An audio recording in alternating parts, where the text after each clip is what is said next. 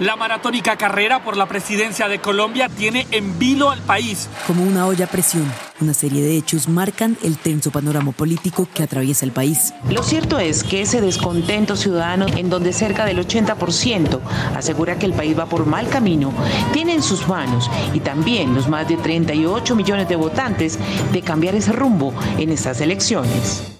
Tú has escrito sobre cómo las campañas se están enfocando más en el corazón que en la razón de los votantes. ¿Qué emociones se han movido en esta campaña electoral? Bueno, la primera emoción que uno siente haciendo reportería y también eh, leyendo las conversaciones familiares, los almuerzos, hablando con amigos, mirando redes, por supuesto, es un gran hastío. Ella es Laura Ardila, periodista de La Silla Vacía. Es especialista en el Caribe y en las movidas del poder en esa región.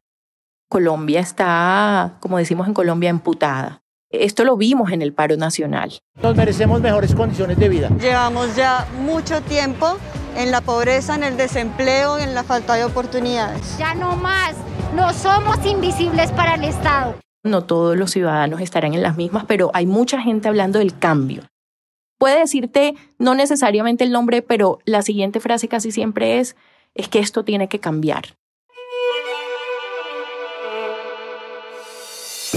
Bienvenidos a El Hilo, un podcast de Radio Mulante Studios y Vice News. Soy Silvia Viñas. Eliezer Budasov está fuera esta semana. El domingo Colombia vota por un nuevo presidente, Hoy, para entender cómo esta campaña ha sido diferente a otras, vamos a enfocarnos en una región que refleja el cambio que está viviendo el país, el Caribe colombiano. Es 27 de mayo de 2022.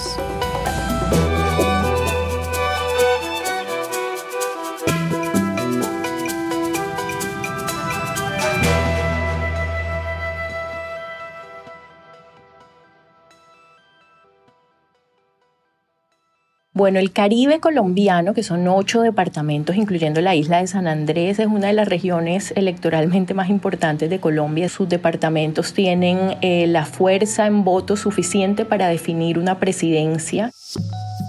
Además de eso, tradicionalmente el Caribe ha sido sede de poderosos y grandes grupos políticos tradicionales o las llamadas maquinarias, que son estas organizaciones eh, no formales a través de las cuales los políticos tradicionales colombianos se han elegido, se religen y se mantienen en el poder y que funcionan sostenidas por redes de clientelismo, de favores, del uso indebido de lo público y muchas veces también se sostienen a través de la compra de votos.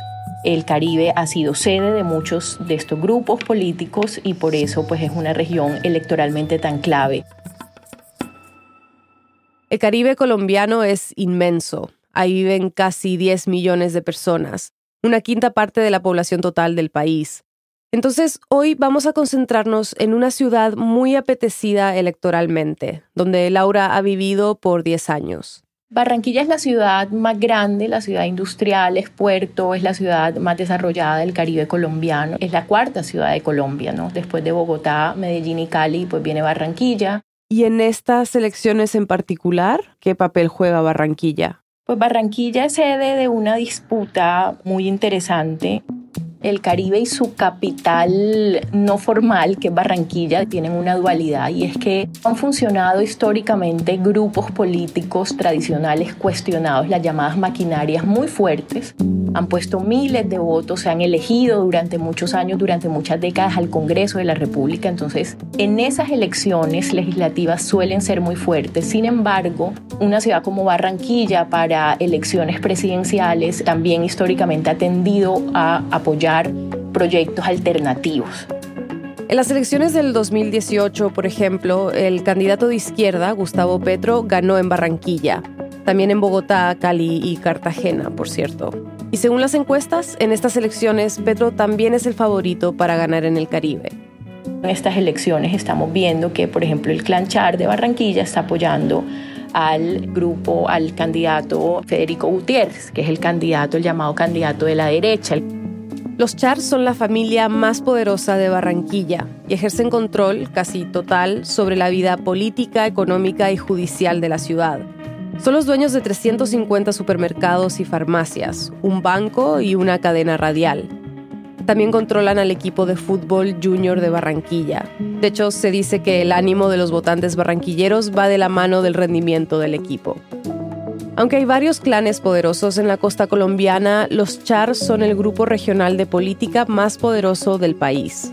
Es un grupo eh, que no solo controla localmente la alcaldía capital y la gobernación del departamento que es el Atlántico, sino que también tiene una bancada en el Congreso que suma más de 10 congresistas y que solo es superada en términos de poder por la bancada congresional que tiene el expresidente Álvaro Uribe. Laura me explicó que los chars son los mayores representantes de las llamadas maquinarias, estos grupos que han definido la política electoral en el país tienen unos cuestionamientos recientes, los char por compra de votos muy fuertes, hay unas investigaciones en curso. Toda esta política que representa mucho de lo que los colombianos quieren dejar atrás, se va a ver las caras en las urnas con el proyecto político que enarbola, al menos en el papel, las banderas del el cambio y de una forma distinta de hacer política, que es, eh, eh, ese es el proyecto político, digamos, de Gustavo Petro.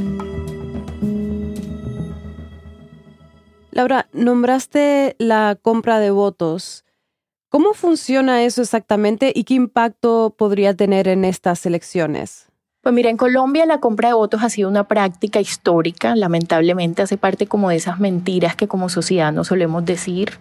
En Colombia hay una democracia electoral, eh, obviamente con muchas falencias. Eh, vemos cómo se inscriben candidatos, cómo presentan propuestas, cómo se hacen debates, etcétera pero también hemos sido testigos y sobre todo en las regiones de Colombia de cómo elección tras elección se da esa práctica y ese delito de la compra de votos.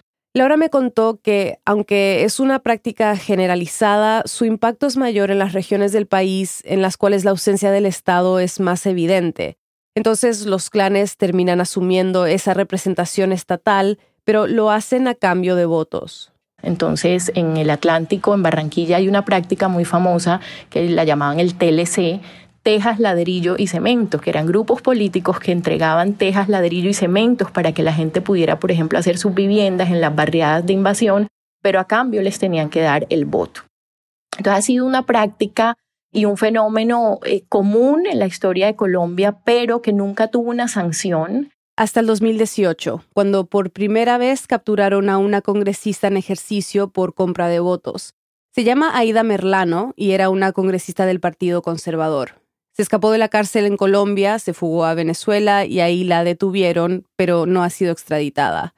Era, por cierto, aliada del grupo Char y ahora declara en contra de ellos. También ha acusado al actual presidente Iván Duque, aunque no se conocen pruebas concluyentes de lo que afirma. Pero que en todo caso por un lado, ha movido el tema de la compra de votos y por el otro lado, ha alimentado la indignación de muchísimos ciudadanos que hoy a presidencia están pensando votar con la idea de que haya un cambio en Colombia. Ahora, este ha sido el hilo narrativo de la elección en Colombia. Es la ruptura o no, si estamos en un momento de ruptura o no, hacia unas nuevas formas de hacer política en Colombia. No es un proceso nuevo porque podemos ver ya indicios y resultados electorales que apuntaban a eso, a ese cansancio. En el año 2018, por ejemplo, fue la debacle de Germán Vargas Lleras, que era el candidato que tenía todas las maquinarias. Fue vicepresidente y ministro del gobierno de Juan Manuel Santos y era el candidato de los Char, por cierto. Pero en esas elecciones quedó cuarto, con menos de un millón y medio de votos. Luego en el año 2019 hubo en Colombia unas elecciones locales para elegir alcaldes y gobernadores, entre otros. Y en esas elecciones también sorprendieron muchísimos candidatos independientes, outsiders, que no tenían maquinarias encima, que no tenían relación con compra de votos ni con clientelismo y que ganaron y derrotaron a la clase política tradicional en varias regiones de Colombia. Y en las elecciones al Congreso de este año también se vio un cambio. El Congreso colombiano ha sido tradicionalmente de derecha, de maquinarias y por primera vez a partir del 20 de julio vamos a tener un Congreso un poco más equilibrado, no del todo de la izquierda, no del todo de la derecha, un, poco más equilibrado y eso también es un hito. Yo creo que en estas elecciones, al final, cuando se empiecen a contar los votos, vamos a ver qué tan fuerte fue esta indignación con esta forma de hacer política. Después de la pausa hablamos con Laura sobre los candidatos que según las encuestas son los favoritos para esta elección presidencial, sobre cómo se ha desarrollado la campaña y qué nos dice eso sobre el futuro de Colombia. Ya volvemos. Bukele ha logrado reducir drásticamente el número de homicidios en El Salvador. Es uno de los pilares de comunicación que más se destacan de su gobierno, pero lo que el presidente vendía como la eficacia de su plan de control territorial eran, en realidad, negociaciones con pandillas, según las investigaciones del Faro. ¿Qué dicen estas investigaciones? ¿Quién está incriminado y qué consecuencias tienen? Escucha nuestro episodio 109, los audios que explican la peor matanza del siglo en El Salvador. Estamos en el hilo.audio o en tu app de podcast favorita. Para cerrar el Radioambulante Fest 2022 y celebrar nuestros primeros 10 años haciendo periodismo en audio, preparamos nuestra tradicional fiesta virtual. Los DJs de la Recontra nos pondrán a gozar con música latinoamericana, así que prepara tus mejores pasos. Nos vemos mañana, sábado 28 de mayo a las 8 pm hora de Nueva York. El evento es gratis, pero debes reservar tu cupo en radioambulante.org barra fest. La pasaremos increíble y estaremos felices de compartir con ustedes en nuestro aniversario. Estamos de vuelta en el hilo. Bueno, entonces eh, hablemos un poco de, los candidatos, ¿no? Ya has mencionado a Petro y a Gutiérrez. ¿Me puedes dar un pequeño resumen sobre cada uno? Bueno, Gustavo Petro es posiblemente hoy, según señalan todos los sondeos y según de manera empírica uno puede ver en la calle no ese fervor por él, eh, posiblemente va a ser el próximo presidente de Colombia. Estoy seguro que el domingo cambiaremos la historia de Colombia. Petro, recordemos, es el candidato de izquierda. Es economista, exguerrillero del M-19, una guerrilla urbana colombiana que ya está desmovilizada. Fue congresista en varios periodos y alcalde de Bogotá. Desde el Congreso él se convirtió en un referente de la oposición a Uribe él internamente también en, la izquierda ha protagonizado divisiones, ha sido un personaje, digamos, bastante polémico en sus formas, ¿no? Em, llegó a la alcaldía de Bogotá y ahí quedaron en evidencia muchas de esas críticas y de esas formas que hoy le enrostran a él muchos de sus contradictores, ¿no? Que es un personaje arrogante, que es un personaje que no tiene mucha capacidad para armar equipo para actuar en equipo, para buscar consensos. También ha sido candidato a la presidencia tres veces. En el 2018 estuvo muy cerca de llegar cuando pasó a segunda vuelta contra el hoy presidente Iván Duque. Y Laura me cuenta que desde ese momento hasta ahora, Petro ha tenido que cambiar un poco su manera de hacer política ha cedido muchísimo en su discurso en contra de la, de la política tradicional y ha cedido en el sentido de que ha terminado recibiendo a muchos políticos tradicionales que antes criticaba dos de sus escuderos, de sus principales escuderos, son los congresistas Armando Benedetti y Roy Barreras, que vienen de ser uribistas y que vienen de representar esa política tradicional clientelista que fue, repito, durante tanto tiempo criticada por Gustavo Petro. Por el otro lado está Federico Gutiérrez, el candidato que apoyan los Char, como mencionamos en el segmento anterior. Aquí nosotros tenemos que ser conscientes de que hay hambre, de que hay gente sufriendo y el Estado no los va a dejar solos. Gutiérrez, o Fico, como le dicen, es ingeniero de profesión. Fue concejal y alcalde de Medellín.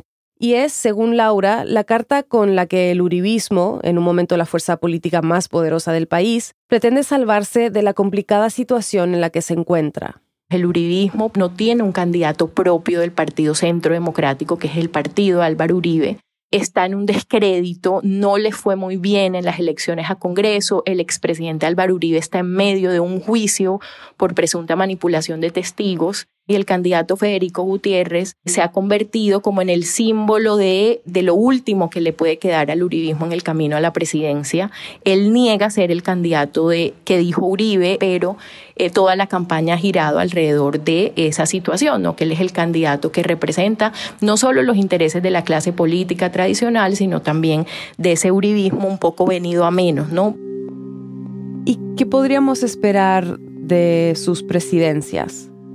Bueno, sin duda la, por lo que representan y por lo que ellos mismos proponen, lo que se intuye y se advierte que puede pasar con Gustavo Petro es que en Colombia iniciemos un cambio se promete haber unos cambios en todo sentido, en el desarrollo económico, en la élite que llega al poder. La misma vicepresidenta fórmula de Gustavo Petro. Muchos dicen que no tengo experiencia para acompañar a Gustavo Petro a gobernar este país. Y yo me pregunto por qué la experiencia de ellos no nos permitió vivir en dignidad. Francia Márquez es una activista ambiental del Cauca, un departamento que queda al suroeste del país. Súper respetada, súper reconocida en su compromiso con las comunidades vulnerables, con los que ella llama los nadies en Colombia. Entonces, de entrada veríamos un cambio de rostros y de maneras y de, y de, y de élite gobernando Colombia con el candidato Federico Gutiérrez y ha sido una narrativa, digamos, muy certera a su alrededor, lo que se espera es la continuación del status quo, de lo que está pasando en Colombia actualmente, digamos, con él vencería, pues no solo él, sino también lo que representa el uribismo y los grupos tradicionales que han tenido el poder burocrático y la influencia en Colombia y que han conformado esa élite ¿no? que gobierna. En las últimas semanas hay otro candidato, Rodolfo Hernández, que se ha acercado mucho a Federico Gutiérrez en las encuestas. ¿Quién es él y cuál es la posibilidad de que sea Hernández y no Gutiérrez el que pase a segunda vuelta? Bueno, Rodolfo Hernández es la representación de que estas elecciones han estado muy emocionales en Colombia. Él es un candidato que representa el cansancio, el hastío, las ganas de cambio que tienen muchas personas que se sienten un poco más tranquilas con él que con Gustavo Petro, ¿no? Que tienen como ciertas reservas todavía con Petro, que sí quieren el cambio, pero no lo quieren con Petro. Entonces Rodolfo Hernández viene como a representar esa emoción. Hernández es un empresario de la construcción. Hasta hace poco era un desconocido para la política nacional. Solamente ha ocupado un cargo a nivel local. Fue alcalde de Bucaramanga. No tiene partido político y lidera un movimiento llamado Liga de Gobernadores Anticorrupción pero a pesar de su retórica, él mismo enfrenta acusaciones de corrupción que datan de su época como alcalde. Sería pues todo un hito si llegase a pasar a segunda vuelta por varias cosas. Primero, porque no pasaría el candidato que hoy se ve como el representante del uribismo, que es Federico Gutiérrez, y eso sería un ya de por sí histórico y por lo que representa la oferta de un cambio pero hacia otra dirección, podría entorpecer a Petro esa victoria que tantos pronostican. Entonces, hoy muchas voces están advirtiendo que se trata de un candidato con muchísimas sombras, que es un, sería un salto al vacío, que Colombia podría, digamos, pasar por momentos bastante difíciles con él, eh, pero bueno, ahí está. El domingo 29 sabremos si es el fenómeno que muchos auguran. Como decía Laura al principio, estas elecciones han estado marcadas por las emociones. Mencionó el hastío, pero hay dos más que resaltó. Una es el entusiasmo. Hay mucho entusiasmo, mucha gente joven que normalmente no se interesaba por los procesos electorales, participando, opinando, pidiendo información sobre quiénes son los candidatos, qué es lo que han hecho, si es cierto o no lo que se dice de este o del otro. En el paro del año pasado vimos muchos jóvenes en las calles, ¿no?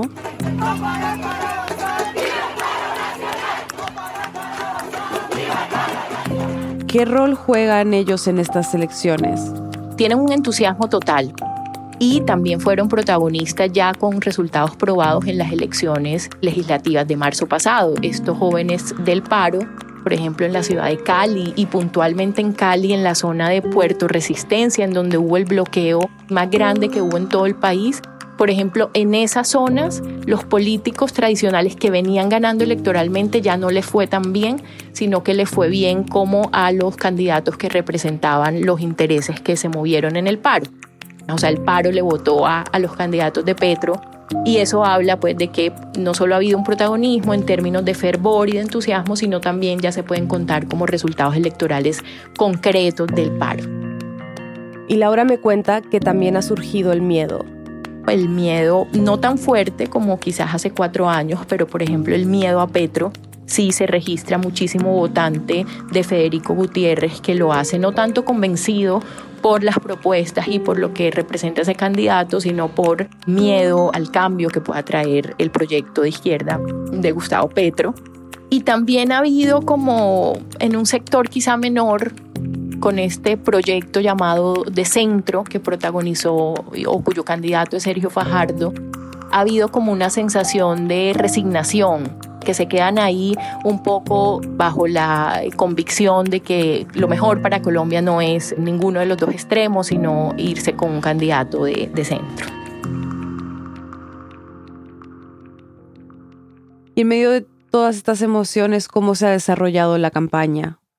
Ha sido una campaña emocional, ha sido una campaña de ruptura, de transición, una campaña muy difícil, muy fuerte, en el que también uno ve eh, mucho odio y en el que se ha ratificado lamentablemente que pese a los avances que ha habido, digamos, desde que se firmó el acuerdo de paz con la FARC, estamos aún lejos de la reconciliación en Colombia.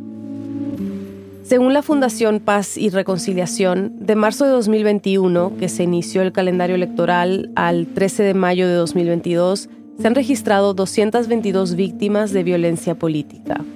En plena campaña, el Clan del Golfo, un grupo criminal, también lanzó un paro armado que aterrorizó a una parte del país y dejó un saldo de ocho muertos. Y los candidatos también han denunciado intimidaciones. Por ejemplo, la candidata a la vicepresidencia, Francia Márquez, ha recibido amenazas durante este periodo, y Gustavo Petro ha dicho que existe un supuesto plan para asesinarlo. Y esta no es una preocupación infundada, tomando en cuenta que en el pasado candidatos a la presidencia fueron asesinados. Estamos en un momento en el que seguimos sin reconocernos como colombianos, no nos respetamos el voto. Uno lo puede ver con una pasada por redes, pero también en la esquina de la casa, conversando con el vecino. A mucha gente le da miedo decir por quién va a votar porque teme que el otro pueda reaccionar mal los líderes políticos, incluyendo a los candidatos, no dan buen ejemplo en este sentido. Muchos activan sus bodegas para que ataquen por redes a las personas que les son contrarias. Ha habido muchísima campaña sucia. En la silla vacía, el medio para el que trabaja Laura, revelaron que una organización se gastó más de 7 mil dólares para desprestigiar a Gustavo Petro y Sergio Fajardo en Facebook. Sin duda ha sido una campaña bastante, bastante álgida y bastante dura para Colombia y que en todo caso augura que gane quien gane. Se vienen meses incluso años duros para Colombia, ¿no? porque seguimos sin reconocernos y sin respetar esas distintas maneras de pensar.